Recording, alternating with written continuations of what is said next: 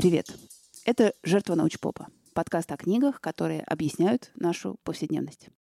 Меня зовут Аня Диардиева. Я читаю за вас хороший нонфикшн и рассказываю о нем так, чтобы вы получили удовольствие, ну или хотя бы пользу.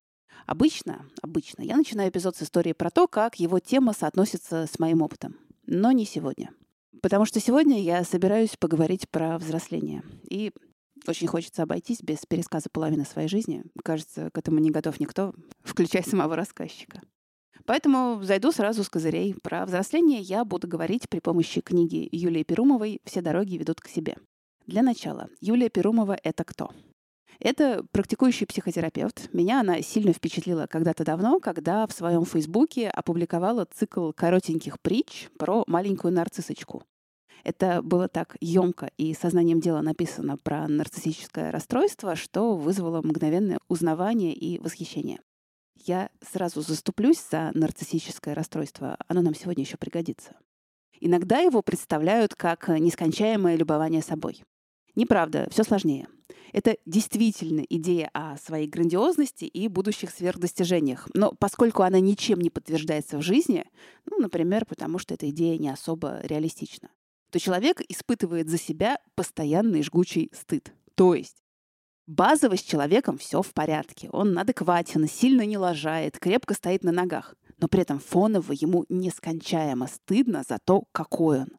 Потому что не таким он себя воображает. Ой, не таким. Вот в этом виде нарциссизм штука очень распространенная. Причем мечтать о собственной грандиозности это вообще-то нормально. Ну, в подростковом возрасте нормально когда считаешь, что взрослые идиоты, и ты проживешь свою жизнь не так бездарно, как твои родители. Ненормально другое. Когда эти соображения о своей грандиозности по мере взросления не заземляются и не становятся реалистичнее, и по-прежнему служат фундаментом для образа себя. Но многие вообще-то так и движутся по жизни с этой нарциссической гири на ноге. То есть почему-то бережно хранят свою подростковую картину мира. И вот мы, наконец, добрались до сегодняшней книги. Она будет про то, каким маршрутом придется пройти, чтобы повзрослеть. И что эта взрослость даст в конце концов. Может, в ней нет ничего хорошего. А теперь, внимание, опасный момент. Это книга про женское взросление. Да, опять женское. И не потому, что вы, парни, в меньшинстве среди слушателей моего подкаста. И не потому, что вы, дядьки, пишете мне ворчливые комментарии на YouTube. Нет а потому что, кажется, женское взросление имеет свою специфическую надстройку, которая его делает более сложным, чем мужское. Что я имею в виду? Во-первых, по сравнению с мужчинами, женщины очень разобщены. Отсылаю вас к девятому эпизоду подкаста про миф о красоте, там много про это. Разобщенность, помимо прочего, это минимальная возможность регулярно сверять свою жизненную траекторию с траекторией других женщин – и регулярно понимать, что вот такая фигня происходит не только со мной, а значит, со мной все в порядке. Вместо этого приходится себя сверять с нереалистичными жизненными траекториями, там, из Инстаграма, например, и в результате опять стыдиться себя. Во-вторых, к женщинам предъявляется гораздо большее количество противоречивых требований. Вы все их знаете. Займись карьерой, но не лезь на самый верх. Будь хорошей матерью, но не становись клушей. Не будь клушей, но дома должно быть чисто и пахнуть борщом. Что бы ты ни делала, выгляди хорошо. Короче, жонглировать двумя шариками проще, чем жонглировать пятью. Вероятность провала меньше.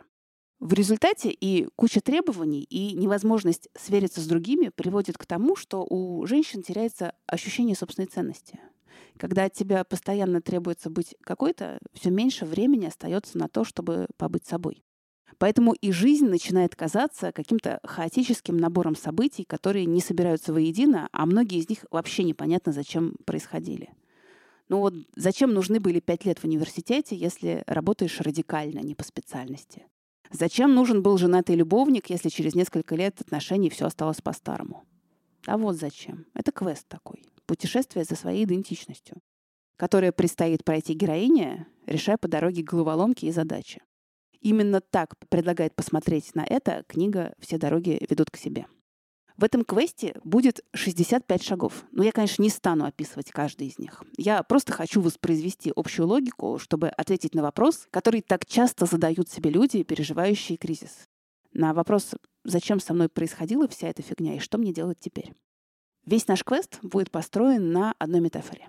Не смейтесь на метафоре путешествия Красной Шапочки. Жила-была маленькая девочка, и вот пришел момент инициации. Ей надо выйти в лес и дойти нужной тропинкой до дома бабушки. В руке у нее корзинка с пирожками. Это ее символическое наследство, то есть то, чем каждого из нас наделяет наша семья, выпуская в жизнь. Представление о мире, о себе, убеждения. А еще еще у Красной Шапочки есть базовая детская уверенность, что если она будет хорошей девочкой, то и мир будет к ней добр. И как только-только-только, и как только на дорожке, и как только на тропинке, встречу я кого-нибудь, то тому, кого я встречу, даже верю, верю, верю, не забуду, буду, буду, буду здрасте говорить. Но в силу своего опыта Красная Шапочка еще не в курсе, что некоторым волкам вообще лучше не говорить «здрасте». И вообще лучше с ними не заговаривать. Но это еще не все. Красная Шапочка сворачивает с тропинки, по которой ей велела идти мама. То есть она идет в лес, чтобы набраться своего собственного опыта, а не следовать родительским указаниям, что рано или поздно делает каждый из нас. И в финале ее пожеванную, но все-таки живую достают охотники из волчьего брюха. И что это было вообще? а то, что Красная Шапочка прошла инициацию. Испытания, после которых она уже перестает быть подростком и начинает принадлежать к миру взрослых женщин. Ну, как-никак с волком в одной постели полежала. Но до момента инициации, то есть до судьбоносной встречи с волком, в жизни Красной Шапочки происходит тоже кое-что важное. Пекутся пирожки. То есть выпекается ее символическое наследство. И что мне особенно мило в этой книге, она учитывает особенности нашей местности. Ну, например, тот факт, что далеко не всем красным шапочкам везет с теплыми и включенными родителями. И поэтому в нашей корзинке могут оказаться не только пирожки, но и что-нибудь несъедобное, а то и вовсе какая-то жуть. Ну, вот, допустим, вопрос к девушкам. Знаете ли вы, как отреагировали в вашей семье, когда узнали, что родилась девочка, то есть вы? Радовались ли тому, что вы девочка? Были ли у вас в детстве позитивные женские сценарии из жизни? Ну, такие, чтобы сказать, о, я хочу быть как она. И диснеевские принцессы тут вообще не в счет. Завидовали ли вы мальчикам и хотели ли быть как они, видя, что они будто бы считаются более ценными? Все это часть содержимого корзинки с пирожками, которую придется брать с собой в самостоятельную жизнь. И еще один важный момент. Перед выходом из дома нужно получить родительское благословение на поход в самостоятельную жизнь. И тут особенности нашей местности тоже таковы, что его редко кто получает в доброжелательной форме. Действительно, как благословение. Я помню, что когда я сняла свою первую квартиру, моя мама ужаснулась тому, что я планирую пользоваться тамошним одеялом, а не взять одеяло из родного дома. Она буквально сказала, а вдруг на том одеяле кто-то умер? Как будто умереть — это заразно. Так вот, это не благословение, а совсем наоборот. Бессознательная трансляция убеждения «уйдешь из дома — сдохнешь». А волки кто? Кто или что является современным аналогом инициации? Я часто шучу, что в жизни современного человека ЕГЭ — это пародия на инициацию. Но вот э, психотерапевт считает, что в жизни именно женщины самыми частыми аналогами настоящей, не пародийной инициации могут стать абьюзивные отношения, потеря ребенка или аборт, или наоборот, рождение ребенка. А еще серьезная болезнь, измена с любой стороны, предательство, развод в конце концов. Ну, вообще может что угодно, хоть э, начальник-тиран, если после взаимодействия с ним уходишь пожеванный. Я вот, честно, не знаю, что является сейчас аналогом мужской инициации. И искренне жаль, что про это, кажется, никто не пишет. Когда-то еще в относительно недавние времена быть включенным в общество других мужчин можно было через три вещи. Алкоголь, если у тебя была первая серьезная пьянка, через секс, если у тебя был настоящий, а не воображаемый первый секс. И, возможно, через драку, то есть через столкновение с другими самцами. Но, кажется, этот подход уже устарел. И, мужчины, если вы дослушали до этого места, может, напишите в комментариях, что для вас лично было инициацией. Или, как вариант, может, ее и не было. Ладно, встреча с волком состоялась и разделила жизнь на до и после. Грустную пожеванную красную шапочку достают из волчьего брюха. И что она узнала о мире? Что он не всегда добр и безопасен, что быть хорошей — это не гарантия хорошего к тебе отношения. и что у тебя есть ограничения, и ты можешь серьезно облажаться. Короче, добро пожаловать в нормальную взрослую жизнь. Для удобства мы разделим жизнь на несколько десятилетий со своими возрастными задачами. И тут важно не воспринимать задачи десятилетия в приказном порядке. За себя скажу, что я просто ненавижу всевозможное, что надо успеть до 25, или книги типа «Важные годы с 20 до 30». И самое манипулятивное, что можно придумать в этом жанре, после трех уже поздно. Ну, конечно. Если ты старше трех лет, то уже пора начать посматривать в сторону кладбища. Я предлагаю посмотреть на возрастные задачи как на то, что удобнее делать всего в определенный возрастной промежуток. Потому что именно тогда издержки минимальны. Но если вы этого не сделали в эти годы, то наверняка у вас были на то весомые основания. Погнали. С 20 до 30 лет нам предстоит активно вложиться в три дела. Сепарация от родителей, попытки вписаться в социум и понимание себя. Я вообще кто и про что, что мне подходит, а что нет, и какими способами я справляюсь с жизнью. Почему многим так дается сложная сепарация?